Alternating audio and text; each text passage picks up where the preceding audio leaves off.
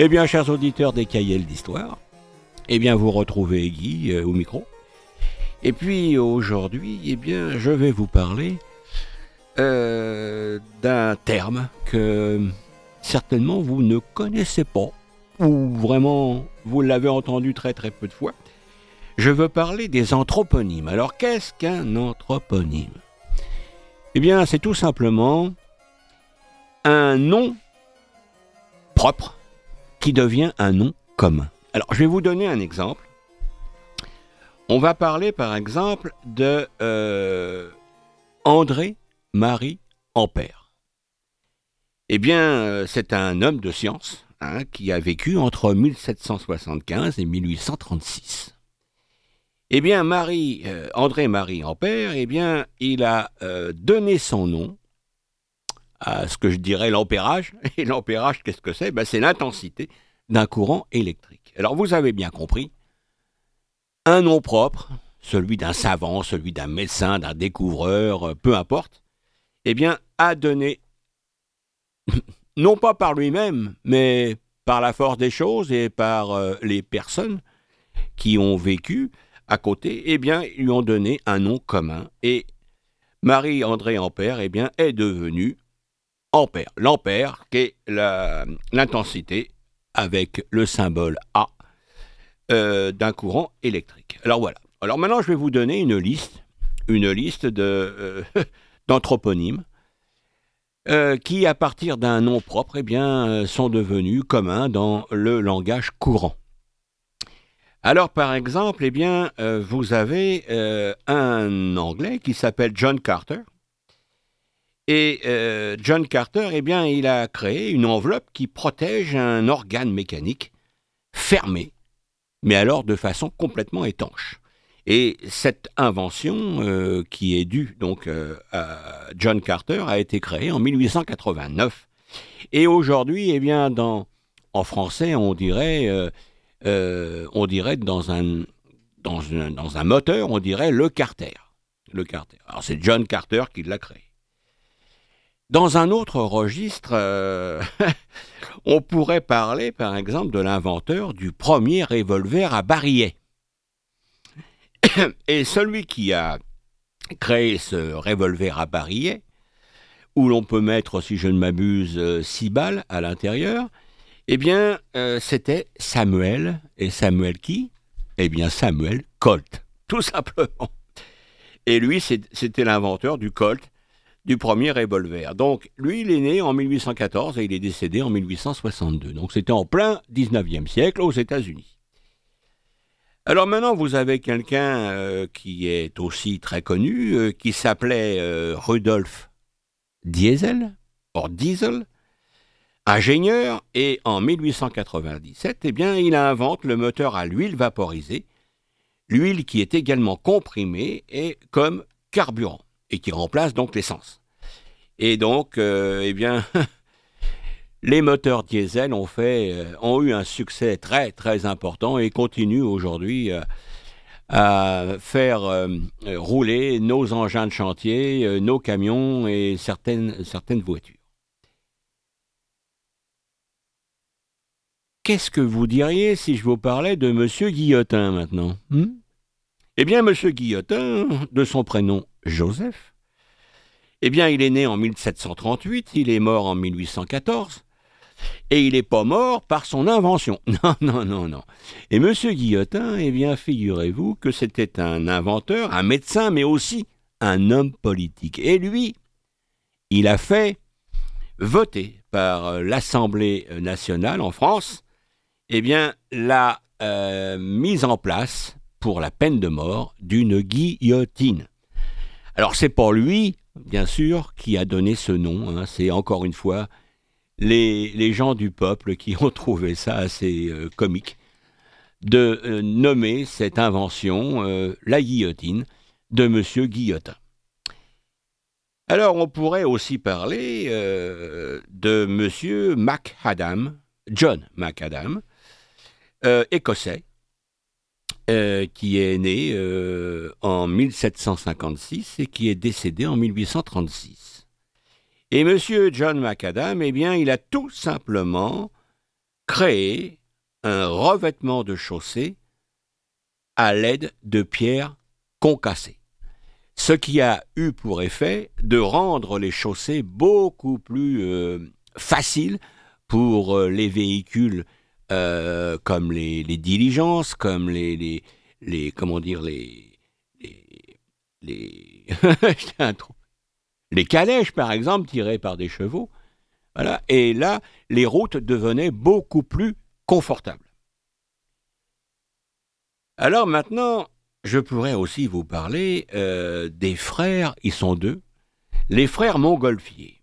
Alors, les frères Montgolfier, eh bien, ils ont créé pour la première fois un ballon gonflé à l'air chaud en 1783 et ce ballon, eh bien, effectivement, euh, s'est élevé dans les airs. Et au tout début, ils avaient mis, je crois, dans, dans la nacelle du ballon, eh bien, je crois qu'ils avaient mis un canard et puis un lapin, il me semble eh bien, les deux animaux sont redescendus sur Terre tout à fait correctement, bien vivants. Et puis un beau jour, eh bien, il y a eu effectivement des hommes qui sont montés à l'intérieur. Alors, euh, les frères Montgolfier eh bien, ont donné leur nom, du moins dans les pays francophones, euh, à la Montgolfière, donc qui est un grand ballon à air chaud. On pourrait également parler euh, d'un mathématicien physicien qui s'appelle Blaise Pascal. Et alors, euh, eh bien, le Pascal, puisque son nom est devenu un, nom euh, commun, mais c'est un nom lié à la science, eh bien, le Pascal est tout simplement devenu l'unité de pression suite aux, travaux et aux découvertes de Blaise Pascal euh, entre 1623 et 1662. C'est quand même au XVIIe siècle, hein, c'est pas d'hier. Nous pourrions parler également, en ce qui concerne la science, de M. Alessandro Volta. Alors, M. Volta, lui, eh bien, euh, il est l'inventeur de la première pile électrique, et savez-vous en quelle année? Eh bien, en 1800. Eh oui, la pile électrique date de 1800, c'est-à-dire qu'elle a 200 ans maintenant. Et euh, il faut dire que M. Volta a donné son nom au volt, le volt, qui est l'unité de force électromotrice et de différence de potentiel. Alors pour les électriciens, les électromécaniciens, ils sauront de quoi je veux parler. Qu'est-ce que nous avons également? Eh bien, nous avons M. James Watt. M. James Watt, ingénieur écossais, eh bien, lui, il a, euh, il a mis en place la machine euh, à vapeur.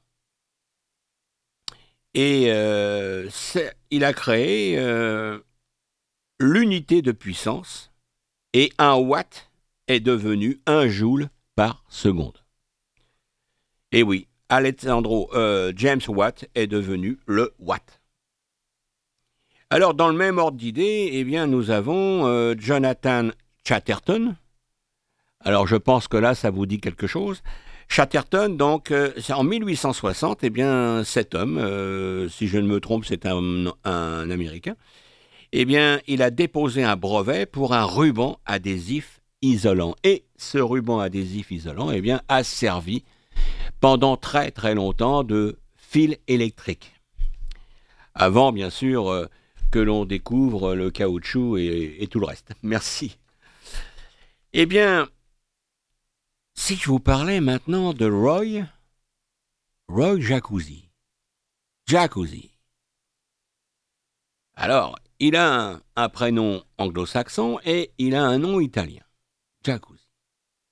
Eh bien, effectivement, euh, c'est un Italien qui a émigré euh, aux États-Unis au début du XXe siècle et euh, vous savez ce qu'il a inventé, Monsieur Jacuzzi? Eh bien, il a inventé, et seulement en 1968, c'est assez récent, eh bien, la baignoire à remous, c'est-à-dire avec de l'air qui est euh, impulsé à l'intérieur d'un liquide. Chose que tout le monde apprécie. Alors, euh, après M. Jacuzzi, eh bien, on pourrait parler tout à fait à l'opposé d'un certain Mikhail Kalachnikov. Alors, je ne vais pas en dire trop parce que tout le monde connaît la, Kalachnikov. Euh, c'est un fusil d'assaut qui a été inventé par cet homme juste après la Deuxième Guerre mondiale, c'est-à-dire en 1947. Alors nous pourrions aussi parler de Louis Pasteur, mais ça je pense que euh, tout le monde le connaît.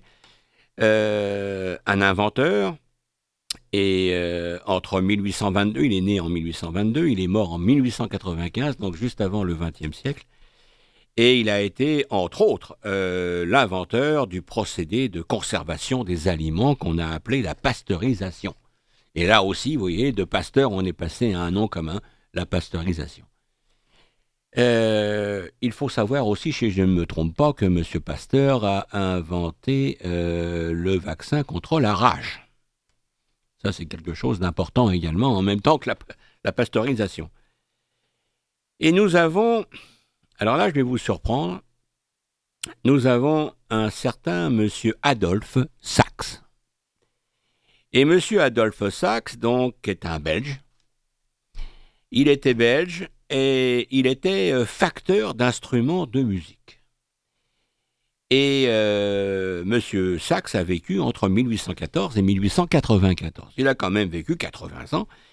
Et M. Adolphe Sachs, eh bien, il est tout simplement l'inventeur du saxophone. Alors nous avons également euh, M. Ferdinand Van Zeppelin, tout le monde connaît le Zeppelin, le Zeppelin donc euh, qui est un constructeur de dirigeables.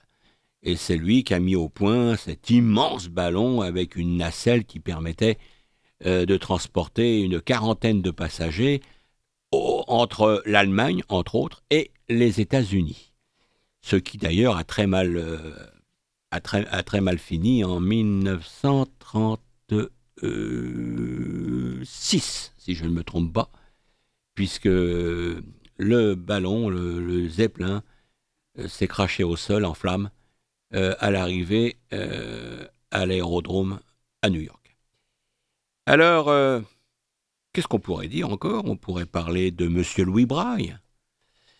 Monsieur Louis Braille, eh bien, qui, est, qui était un organiste français et qui a créé le système d'écriture en relief pour toutes les personnes malvoyantes et aveugles.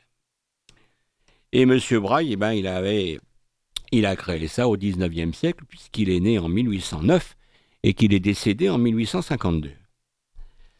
Alors, quelque chose de pas très important, c'est... Euh, mais enfin, ça a son importance parce qu'on le trouve dans les supermarchés depuis pas mal de temps.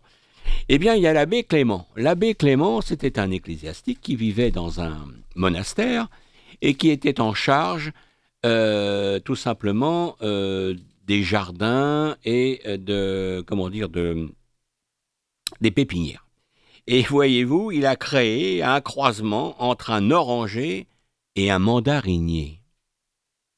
Et ça a donné une clémentine. Pourquoi? Parce qu'il s'appelait Monsieur Clément, tout simplement. Et vous trouvez des clémentines dans les, dans les rayons des supermarchés. Alors, euh, Maintenant, on pourrait parler d'un certain préfet de police à Paris à la fin du, du 19e siècle. Pour parler clairement, c'était en 1880. Eh bien, eh bien, ce préfet de Paris, qui en avait assez de voir des détritus allongés partout sur les trottoirs, eh, eh bien, il a obligé la population à mettre en place des boîtes pour mettre leurs ordures. Et comment s'appelait cet homme-là? Eh bien, il s'appelait tout simplement Eugène, Eugène Poubelle. bon, c'est pas très intéressant qu'un nom propre comme lui devienne un nom commun aussi sordide. Enfin, c'est ainsi. Alors, euh, on pourrait également parler des trains. Et il y a eu des trains de nuit, il y a toujours des trains de nuit, et dans ces trains de nuit, eh bien, il y a maintenant des wagons-lits. Et les wagons-lits ont été créés par un Américain qui s'appelait George Pullman. Et quand on parle d'un Pullman, eh bien c'est tout simplement un wagon-lit, c'est-à-dire un wagon qui se transforme la nuit et qui donne un nombre maximum de six couchages par euh, compartiment, mais dans les premières classes, eh bien vous en avez simplement deux ou quatre. Alors, le Pullman, eh bien c'est tout simplement le, euh, wagon-lit. Alors nous pourrions aussi parler d'un certain monsieur Charles Boycott. Alors monsieur Charles Boycott, eh bien c'était un gérant de propriété en Irlande. C'est un gérant qui était embauché par des lords anglais qui ne vivaient pas sur leur propriété, mais qui vivaient à Londres évidemment, qui en règle générale étaient euh, des, lords députés. Et alors, euh, ce monsieur Boycott, eh bien, il n'était pas très sympathique avec les ouvriers, les jardiniers, enfin tout le monde qui travaillait dans ces différentes propriétés appartenant à des Britanniques. Et euh, eh bien, il s'est passé la chose suivante, c'est qu'en 1880, eh bien, il y a eu une fronde contre euh, monsieur Charles Boycott. Et pendant une pendant un certain temps, je crois que ça a duré pendant trois mois, eh bien, les ouvriers n'ont jamais adressé la parole ni dit bonjour à qui que ce soit, et surtout pas à M. Charles Boycott. Et ce nom-là, eh bien, est devenu boycotté. On a, pris ce nom euh, britannique et on l'a mis aussi en français, puisqu'il n'y a pas d'autre mot en français pour parler d'un boycott. Donc, Boycotter quelqu'un, c'est ne pas lui adresser la parole, c'est le mettre de côté, l'ignorer. nous avons également un voyou, un voyou euh, anglais,